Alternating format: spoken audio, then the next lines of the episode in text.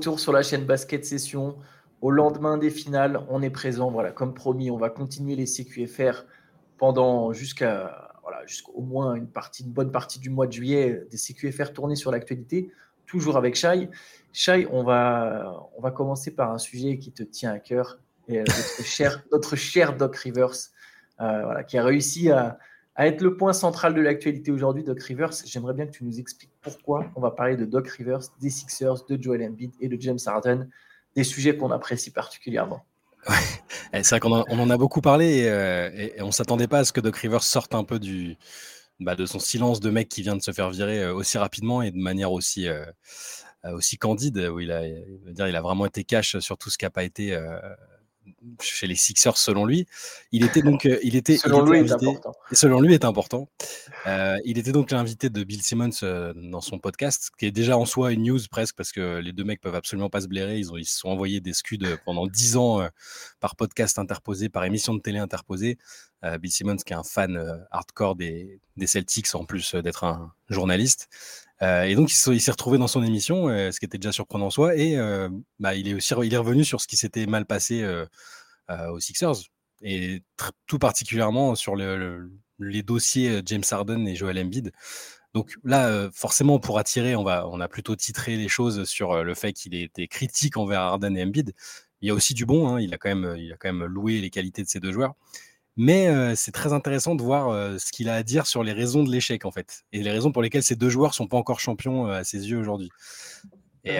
Sachant qu'évidemment, il ne fait pas partie des raisons de l'échec. Hein. Voilà, c'est bon. Ça, tout au long du podcast, il n'y a aucun moment où, à quelconque moment de sa carrière, n'importe quelle élimination serait le fruit de ses erreurs ou de ses mauvaises décisions. Mais c'est dans, dans, la lignée de ce qu'il fait, c'est dans la lignée de ce qu'il fait, il a toujours fait, c'est-à-dire que les, les, les remontées 3-1, les défaites après avoir mené 3-1, c'était la faute des joueurs ou d'un joueur en particulier ou d'une ambiance. Il se remet. Bon voilà, c'est pour ça qu'on critique souvent Doc Rivers, c'est pas, pas tellement pour le coaching en lui-même, hein, c'est un, un, très bon coach en soi, c'est pas le problème. Mais euh, ouais, c'était une masterclass de je me dédouane ou je donne l'impression que j'étais pas là. C'était comme si c'était pas lui le coach de l'équipe. Enfin, c'est très là-dessus, c'est amusant, mais pour être, pour être juste, ce qu'il a dit est, quand même intéressant. Il reprend pas, pas mal ce qu'on a dit sur les deux joueurs euh, pendant, le, pendant leur, leur aventure commune aux Sixers. Euh, Alors vas-y, on commence avec Embiid par exemple. Tu veux commencer avec Embiid? Ouais, je sais. On, a beaucoup parlé d'Embiid, du, leadership, de ces choses-là. Euh, sur Embiid, ici, il a ciblé deux choses pour expliquer, selon lui, pourquoi il n'était pas encore prêt à gagner un titre. Il y a ce dont on a parlé dix mille fois, c'est-à-dire la santé. il, il, dit d'abord, il doit rester en bonne santé au moment des playoffs. Cette saison est celle, celle euh, lors de laquelle il a été en meilleure santé, mais même là, il n'était pas à 100%. Et, et, tu sens qu'il est que, que de Rivers s'est frustré parce que les trois saisons où il l'a eu, il dit euh, la première année c'était le genou, ensuite c'était le visage, puis un ligament de la main, puis encore le genou, un peu euh, et la tête à l'ouette, tu vois, il est, un peu blasé le, doc. Et, et, il dit bien, il a plus jamais été le même après, et on, on l'a jamais retrouvé au niveau qu'aurait dû être le sien. Et outre les blessures, ce qui, ce qui a le plus poser problème selon Doc Rivers. Et là, je reviens à ce qu'on a dit un million de fois euh, d'un point de vue très extérieur. C'est euh, le fameux leadership et, ses interactions avec les autres. Il dit la deuxième chose, c'est de réussir à rendre les autres meilleurs en playoff. Je lui ai dit quotidiennement. Donc là, il se met un peu en. C'est sa façon de se dédouaner, c'est de se dire bah, j'ai fait mon job. J'ai fait, mon job. J'ai tenté, j'ai tout tenté, ça n'a pas marché. Et il dit j'étais obligé de lui dire qu'il euh, les, jours où il pouvait jouer, où il pouvait, et ceux où il devait être présent pour, le, pour lui et pour les autres. et il dit qui doit, sur et en dehors du terrain, qui doit, euh, qui doit leur montrer qu'il est avec eux, qui doit leur montrer qu'il les aime. Donc, euh, visiblement, euh, le Joël n'est pas très démonstratif avec les autres. Ça, on l'avait, on l'avait compris, même en conférence de presse. lui aussi, c'est souvent dédouané, du coup. la fameuse culture de l'excuse. Il n'hésite pas non plus à balancer certains coéquipiers. C'est ça. Bah, avec Ben Simmons, on l'avait vu. Et puis, même, même bah, avec Arden, un petit peu. Même là, même là, en fait, sur cette campagne, même si je, pense que la, la, je sais pas si tu te souviens de cette déclat post-élimination où il dit bah, James et moi, on peut pas tout faire tout seul.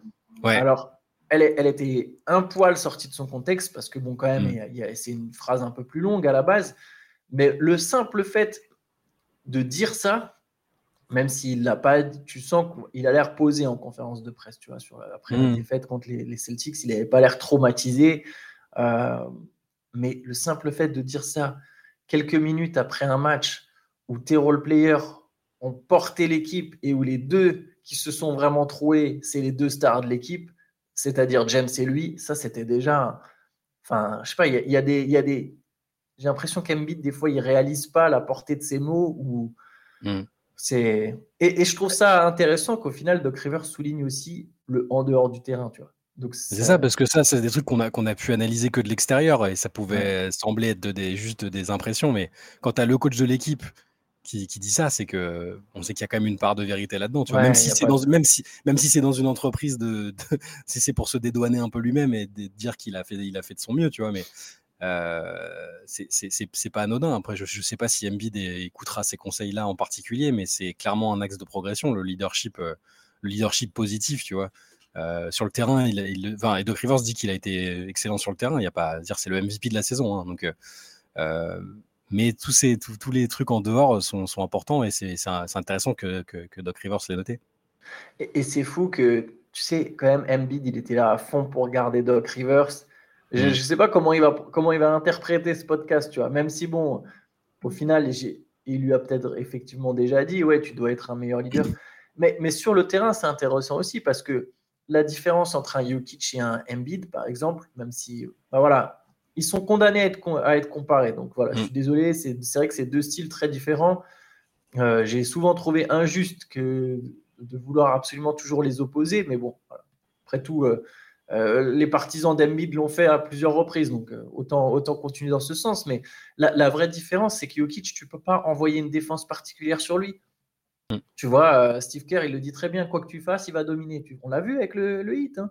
Tu fais de la zone, il peut, tu, fais des prises à deux, il va ressortir. Tu fais de la zone, il va distribuer au poste haut. Il peut poser des écrans pour Jamal Murray, ça a créé une vraie synergie sur leur jeu à deux. Embiid, il pose beaucoup moins d'écrans en playoff qu'en saison régulière. En, playoff, il veut la balle. En playoff, il veut la balle au poste bas. donc, ça crée des prises à deux systématiques. Au bout de. Ça fait combien d'années qu'il fait les playoffs Embiid? 5 ans? Au bout de 5 hmm. ans, euh, c'est toujours pas un super joueur sur prise à deux pour ressortir la balle, même s'il a progressé, tu vois, c'est encore un de, ses, un de ses points faibles. Donc il y a quand même des manières de le ralentir. Et ben voilà, et c'est ce que dit d'ailleurs Rivers dans le podcast. Il dit il y a une différence de production chez Embiid entre la saison régulière et les playoffs. C'est quelque chose que nous aussi on a déjà souligné. C'est que voilà, en playoff, Embiid, il n'a pas le même impact. C'est ça, il dit, il le dit texto. Il dit si on regarde ses stats en playoff en comparaison de ses stats en saison régulière ces trois dernières années, c'est pas, c'est vraiment pas très bon. Il dit c'est en partie, en partie à cause des blessures. Il dit, il dit quand même que c'est en partie à cause des blessures, ce qui est, ce qui est vrai, il faut aussi le prendre mais, mais, mais, il y a aussi la façon dont, les équipes euh, réagissent à sa présence et, le sort de, sa zone de confort. Ça, c'est indéniable. Et alors, qu'est-ce qu'il dit sur James Harden? Parce que eux, pour le coup, on sait qu'ils se sont quittés en, dans, un sacré. Euh, ouais. Euh, c'était pas la relation du siècle, quoi. Bah, C'est-à-dire qu'il il commence par dire un truc positif. c'est un des meilleurs joueurs de l'histoire sur le plan individuel. Hein. Mais il dit, euh, mais les équipes savent l'attaquer parce qu'elles savent où il est sur le terrain avec la balle. En playoff, les équipes te font des prises à deux, te privent du ballon et te rendent la vie dure. C'est plus facile de faire ça à James qu'à quelqu'un comme Steph Curry. Oui, bon, ça jusque-là, pas de problème.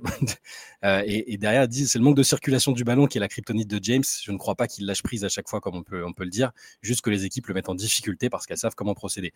Bon, là, ok. Et, et, quand euh, Bill Simmons lui demande comment il a trouvé l'expérience de coacher James Harden, et il utilise le terme, challenging. Il dit ça a été challenging, donc ça a été éprouvant, quoi, difficile. C'était un défi euh, parce que deux choses se sont opposées. Et c'est là que tu comprends peut-être ce qui, pas, ce qui à un moment a, pas été dans leur relation. Euh, James a été très fort en jouant d'une certaine manière, mais quelque part c'était différent de ce que moi j'estimais qu'il fallait faire pour gagner.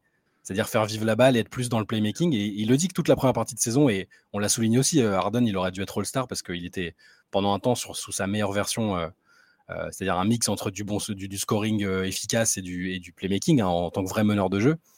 Et, sur la deuxième partie, on il a été plus dans le scoreur, dans l'ISO, dans, le manque de mouvement. Tu vois, le, jeu, le jeu des Sixers est devenu un peu stagnant et prévisible, et c'est exactement ce que dit Doc Rivers. Euh, bon, encore une fois, comme si, encore une fois, comme, si, ça n'avait pas, été, voilà, comme s'il avait été analyste sur TNT pendant les, pendant les matchs. Mais c'est quand même magnifique le côté moi, j'avais une vision euh, dont, dont, lui devait jouer mm. et lui, il voulait jouer d'une autre manière. Enfin, je veux dire, c'est quand même toi qui étais le coach. À un moment, as des, tu peux prendre des décisions. Quoi.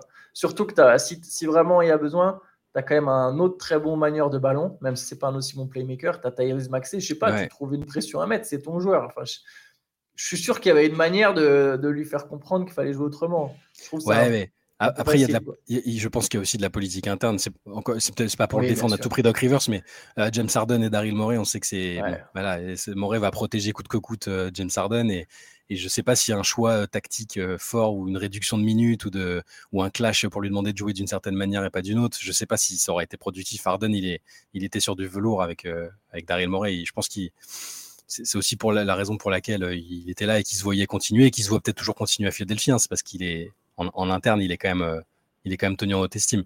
Mais euh, oui, c'est intéressant de voir qu'il trop, trop haute estime d'ailleurs. Ouais, certainement. Mais il, dit, il, dit des choses positives hein, sur, sur lui. C'est ce qui est intéressant. Il dit que c'est un des meilleurs joueurs individuels. Euh, du, monde. Et, mais alors, ce qui est intéressant aussi, c'est qu'il dit que il aurait aimé, il dit j'aurais aimé coacher James quand il était plus jeune, parce que c'était plus facile pour lui d'être plus en mouvement et de de, de, de, pratiquer ce style qui est exigeant physiquement le, fameux, le fameux style Harden, celui qui lui a permis d'être MVP. Quoi, hein. Et euh, ils disent plus, plus jeune, ça aurait été intéressant parce qu'il était capable de faire ça. Alors que là, clairement, sous-entendu, là, il, était, il est cramé et il peut plus faire ça. Ouais. Ah, enfin, bon. Après, les Sixers, euh, il y a un très beau parallèle à faire avec le PSG, je pense. Euh. une équipe qui peut briller, bah, PSG c'est en Ligue 1, les Sixers en, en saison régulière, mais dès que tu as les mmh. vrais, dès que tu es en Ligue des Champions, ça passe plus. Et c'est pareil pour finir en playoff. Et même dans le traitement réservé aux stars, tu vois, Mm. Embiid, euh, enfin, Embiid a eu trop de laisser, trop de passes droits. Harden, euh, Harden, depuis qu'il est arrivé à Houston, Morel lui a toujours donné trop de passes droits. Bah, sur les passes droits, c'est bien que tu en parles parce que justement, il, est, il le dit pas clairement. Euh, Doc Rivers, il a cette qualité-là de savoir un peu tourner autour du. de faire comprendre ce qu'il veut dire sans le dire cash pour pas après être dans, la sauce. Mais il, dit justement qu'il devait dire que, que Embiid avait tellement pris l'habitude de pas jouer certains matchs ou de pas se forcer à jouer certains matchs, qu'il a plusieurs fois dû lui dire euh, euh, y a, là, il faut que tu joues ce soir, ou c'est bon, tu es apte, tu es capable, il faut que tu joues, tu vois. Tellement, euh, je pense, dès qu'il y avait un petit pépin ou qu'il était, il se sentait pas, bah, la, hiérarchie lui disait c'est bon, tu peux ne pas jouer, il n'y a pas de problème. Ou le coach précédent, Brett Brown, il, s'est installé dans un tel confort et dans un tel. Une, impunité aussi dans les critiques, quelque part, parce que ils ont tellement attendu de lui, tellement misé sur lui, c'est, ça veut dire le process, ça démarre avec lui. Et, je pense que ça. Ouais, ils l'ont jamais mis face à lui-même, quoi. Ils l'ont jamais mis devant un miroir en mode, non, mais. Enfin, je, le répète souvent, je, bien sûr que Embiid ne peut pas être le seul, ni même peut-être, c'est peut-être même pas le premier responsable des échecs des Sixers, mais par contre, c'est la constante dans tous les échecs des Sixers. Il y a eu des dirigeants différents, des coachs différents, des coéquipiers All-Star différents. Donc, c'est même pas comme s'il a. Tu vois, je, je veux dire, c'est pas comme tu prends les équipes de LeBron James entre 2003 et 2010 les mm. équipes des Cavaliers et tu dis bah regarde, enfin tu vois qui il a joué, c'était quand même euh, très compliqué. Lui, Embiid, il a vraiment joué avec des super joueurs, il a eu des très belles équipes et ça n'a jamais passé le deuxième tour. Donc tu peux pas écarter sa responsabilité, c'est impossible. Et il n'a jamais été mis, je pense, face à un miroir. Il y avait toujours eu une excuse, c'était ah bah ouais, mais, non, mais Brett Brown, c'était pas un assez bon coach. Ah mais Ben Simmons, ça collait pas. Ah mais ceci, ah mais cela. Bon, à un moment, non, il faut que tu le mettes face à tes, face à ses responsabilités. Après, moi, honnêtement, ce que, ce que je sors de, cette, euh, de ce podcast, c'est que j'ai l'impression que Doc Rivers, il nous a confirmé plus ou moins ce que beaucoup pensaient. Ou du moins, tu vois, ça, ça, va dans le sens, on ne devait pas être complètement à côté de la plaque sur Arden, sur Embiid. Et il a mis une nouvelle fois en lumière à quel point il était capable de s'écarter, enfin, de le, tu le dis toi-même, de se dédouaner, de, ah ouais, tu as l'impression, là, ce que tu, ta, ta, métaphore sur le fait qu'on a l'impression qu'il était, euh, qu'il était consultant pour TNT, c'est exactement ça. quoi. Mais il dit, ouais, lui, il regardait les playoffs comme nous, en observateur. Et... Mais bon, c'est pas, c'est pas très grave. Il va, là, il va, il va, il va faire une petite. Il, dire, il coach quand même depuis 2004, là. Donc, il va pouvoir prendre un peu de recul, peut-être analyser un peu différemment les choses. La, NBA a changé depuis qu'il a pris le, job à Boston à l'époque.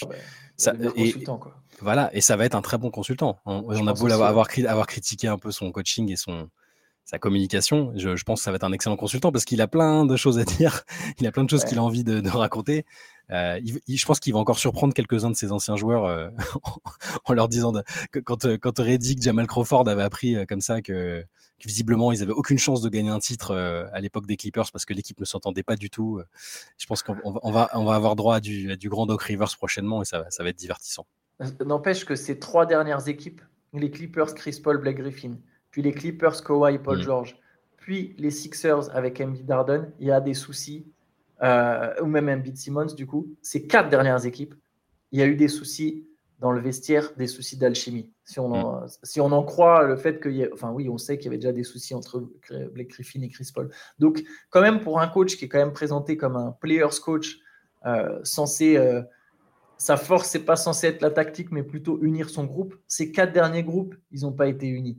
Donc à un moment, il y a son message, il passe plus. Moi, je pense que ça, c'est c'est pour 5 euh, bonnes années de consulting. Euh, on, le reverra. Il y, a une équipe, hein, une équipe avec un projet un peu euh, intermédiaire, avec peut-être des jeunes qu'il faut, qu'il faut dresser un petit peu. Et je pense qu'il sera encore bon dans ce registre-là, mais, mais on peut plus, il peut plus coacher des très grandes équipes. ça marche plus. J'en suis même pas aussi convaincu que toi, parce que j'ai l'impression qu'il a plus cette étiquette. Mais bon, peut-être, effectivement. Mais mm. je pense que là, il y a une belle pause d'au moins 3-4 ans qui, qui, s'annonce là. Il peut ça, ça, ça, lui fera du bien, ça va être compte. Ça fait, 20 ans, ça fait 20 ans qu'il coach euh, de suite. Euh, ouais. Bon, allez, je, te, je te propose qu'on passe à, un autre sujet, à une autre équipe. Mm. Euh, rien à voir, une équipe qui a quand même un peu mieux fonctionné que Philadelphie, c'est Miami. Donc le Miami qui vient de perdre en finale NBA, 4-1 contre les Nuggets. On a appris que Miami avait tenté de faire Kyrie Irving en février. Donc, comme quoi, hein, il y a même une franchise comme le Heat s'intéresser à Kyrie Irving. Euh, on en parlait avec Théo, enfin moi j'en parlais avec Théo là avant qu'on lance le, pod. Ironiquement, Kyrie Irving sur euh, trois mois, c'est peut-être mieux pour le hit que, que, sur, euh, tu vois, que de le signer pleinement à la free agency parce que tu te dis, bon, allez, oh. tu vois, le hit, il n'y a pas forcément une urgence de résultat, surtout à ce moment-là de l'année, en fait, au moment où ils sont un peu déjà largués au classement. Tu, tu, tentes le coup avec Kyrie. Clairement, ils ont besoin d'un joueur comme Kyrie. Et là où j'ai envie de te lancer, c'est donc pas particulièrement sur Kyrie Irving, mais sur l'idée de te dire ce qu'on sort de ces finales, c'est qu'avec Miami a, besoin d'une deuxième star. Est-ce que tu penses qu'ils sont capables cet été de signer ou de faire venir une deuxième star? Et peut-être on peut essayer de se donner des pistes, de trouver des, voilà, des joueurs qui sont susceptibles de renforcer le hit. C'est pas facile parce que sur le, sur le marché de la free agency, il n'y a pas vraiment de joueurs euh, qui se détachent. Je trouve qu'ils sont des évidences. Ok, on peut, parler de Kyrie, mais s'ils ont été intéressés un temps, c'est peut-être qu'ils le seront. Mais, je, suis d'accord avec toi. Je pense que c'était sur, un projet court, tu vois. Et, ça avait du sens parce que tu prends pas trop de risques de, le signer comme ça. Si, si, ça impliquait de pas se séparer de trop d'atouts, c'était plutôt une bonne idée. Je suis moins sûr que ce soit une bonne idée sur si, si, si le contrat Kyrie demande cet été euh, et sur 2-3 ans. Et je pense que c'est ce qu'il va, il va rechercher. Il, veut, il va chercher de la stabilité. Euh, sinon, du coup, pour les autres joueurs, c'est pas simple parce que c'est une Miami, c'est une équipe particulière qui n'a pas les mêmes atouts à proposer que d'autres équipes. Hein. Il y a pas des. Bon, quoi, c'est Tyler Hero le meilleur atout En gros, le package, ça serait formulé autour de Tyler Hero. Donc, tu essayes mm. de vendre le côté, voilà, on a un arrière jeune et prometteur, sachant que je. Le problème, c'est qu'on l'a pas vu en playoff parce qu'il était blessé. Mm ça, depuis qu'il est là, il y a eu des très bons moments, mais il y a aussi eu des. Enfin, on n'a toujours pas vu s'il pouvait être autre chose qu'un joueur un peu unidimensionnel. Donc, on ne mm. sait pas encore vraiment si Hero c'est une star ou si c'est un sixième homme de luxe, même s'il est sans doute peut-être entre les deux. Tu vois, je, ne pense, je pense pas vraiment que ça soit juste un sixième homme et je pense pas non plus que ça soit vraiment une star. Donc voilà, tu as Tyler Hero dans ton package. Tu peux mettre un de tes fameux undrafted players. Euh, tu peux en mm. mettre un, mais bon, je suis même pas sûr sachant que Gabe Vincent, je crois qu'il va négocier son contrat cet été, donc c'est compliqué. Et, et euh, tu peux mettre des pics lointains et tu n'en as pas autant que d'autres équipes. Donc, euh, bon, t'as pas, je crois que les prochains pics, tu peux pas, je me souviens plus exactement, mais les prochains pics, je pense qu'ils sont pas disponibles. Et du coup, ça va un peu loin, quoi. C'est genre 2029 ou 2030. C'est là que c'est compliqué. C'est là que c'est compliqué parce que d'un côté, j'ai l'impression qu'en interne, euh, et, même les joueurs, même Butler, je pense qu'ils peuvent se satisfaire de, Ils sont dans l'idée qu'ils peuvent, ils peuvent y arriver tel quel et qu'ils étaient passés loin que ça. Et, et, je sais pas s'ils vont réclamer une star, tu vois. Mais, mais on est obligé de, penser la, chose comme ça. Et, c'est là que c'est pas facile. C'est quelle star? Parce que là, euh, en admettant qu'ils aient un package qui puisse intéresser des équipes. Euh, moi, à part un mec comme Bradley Bill, par exemple, on sait que c'est un type qui est un peu. Tu, sais que les Wizards, ils, seront capables de le lâcher à un moment, que lui, il n'est pas contre un départ. Mais, Bon, déjà, est-ce que Bill, c'est la meilleure solution? Alors, pour Miami, je pense que oui, parce que ce qu'il apporte, c'est ce qui manque à Miami. Euh, c'est plus fort que Tyler Hero, par exemple. Ah oui, bien sûr, ouais, c'est plus fort que Tyler Hero. Au scoring, c'est un mec qui a, fait des saisons à 30 points quand même. Hein. Enfin, une au minimum. Et, et, qui défend pas trop mal. Euh, je pense que ce serait pas mal, mais alors je ne sais pas du tout comment ils vont convaincre les Wizards. Parce que Taylor, ok, même si. Je, pense que, les Wizards, euh, ils sont prêts à. Je pense que les Wizards. Pour moi, Bill, c'est une option crédible dans le sens où, en fait, j'ai l'impression que sur les, on va dire, les, les stars les plus convoitées, Miami mhm. va toujours se faire battre au niveau des enchères. si Damien Lillard il devait être disponible, Brooklyn aurait forcément mieux à proposer que, que Miami, sauf si Portland veut vraiment faire une fleur à Lillard. Tu vois. Sur Siakam, en imaginant que Portland soit encore dans le coup pour récupérer Siakam, Miami va, va, se faire battre sur les enchères. Euh, je ne sais pas quelle autre star on peut avancer. Euh, c'est pas simple, c'est en même temps. C'est compliqué. Hein. Donc, donc j'en reviens du coup à Bill. J'ai l'impression que Bill, il n'y aura pas une forte concurrence sur Bradley Bill. Je ne pense pas qu'il y ait beaucoup d'équipes qui ont besoin de Bradley Bill ou qui ont envie de prendre Bradley Bill. Alors que Miami peut avoir justement ce côté, nous, on, sait comment on peut le, faire fonctionner. Donc Bill, pourquoi pas? Et j'ai l'impression, pour revenir aux Wizards, j'ai l'impression que les Wizards, ah, ils sont prêts à accepter n'importe quelle offre pour s'en débarrasser. Le mec, il tu penses? 50 millions. Euh, ah, mais ils vont le payer 50 millions. Le mec, il plombe la masse salariale. Mais je pense qu'ils ils vont quand même entretenir l'idée pendant un temps qu'ils peuvent récupérer beaucoup de trucs, euh, énormément de tours de draft, énormément un jeune joueur. Enfin.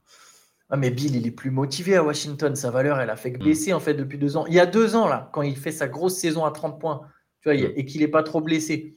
Tu peux peut-être. Mais là, maintenant, depuis ses blessures, le gars, il, il est passé de 30 à 22 points par match. Les Wizards, on a vu qu'ils étaient capables de fonctionner sans lui ça va, je pense que sa valeur, elle a, blessé, elle a baissé. Tu peux peut-être t'en sortir pour Tyler Hero et deux pics, tu vois. non, mais du coup, on en est rendu. on est rendu il faudrait mettre encore un autre mec d'ailleurs dans le. C'est vrai qu'en réfléchissant, on en est rendu à donc un, trait pour Bradley Bill de si tenter que les Wizards acceptent cette offre et n'est pas mieux à, accepter ailleurs. Ou euh, je suis en train de repenser à Kyrie. Il y a Kyrie, ouais, après, toujours Kyrie. Mais, ah ouais, je, sign and trade avec les Mavs. Hein. C'est à la limite dans une équipe où euh, voilà, à Miami ils vont pas ça va être no, bullshit quoi. Ils vont pas le laisser faire le moindre truc. Mais je sais même pas si dans l'idée Pat Riley et Spolstra vont se dire euh, allez on tente le coup parce qu'ils savent peut-être que c'est peine perdue euh, qu'il y a un moment où il va il va forcément partir un peu en vrille sur l'extra sportif enfin ou pas, pas être assez bien dans sa tête pour, euh, pour, pour le lui-même. Mais dans l'idée, euh, ce serait super, un, meneur de ce niveau-là, euh, ce qu'il est capable de montrer. Et, surtout, s'il si, coûte pas, ils n'ont pas, ils ont pas besoin d'échanger des assets. Et, il faut trouver. Enfin, pour moi, à la limite, s'ils arrivent à l'avoir sur un contrat court, un an, deux ans max, et sans lui filer. sans lui filer absolument tout ce qu'ils ont, là je, je, je, serais prêt à le tenter, mais sinon, Sinon, j'ai l'impression qu'ils sont aussi capables de repartir euh, à peu près avec la même équipe en se disant de toute façon, nous, on est Miami, on est comme ça, et, et Adebayo va être meilleur, et Butler va, sera pas blessé, machin. Enfin, et Tyler Hero sera là, tu vois.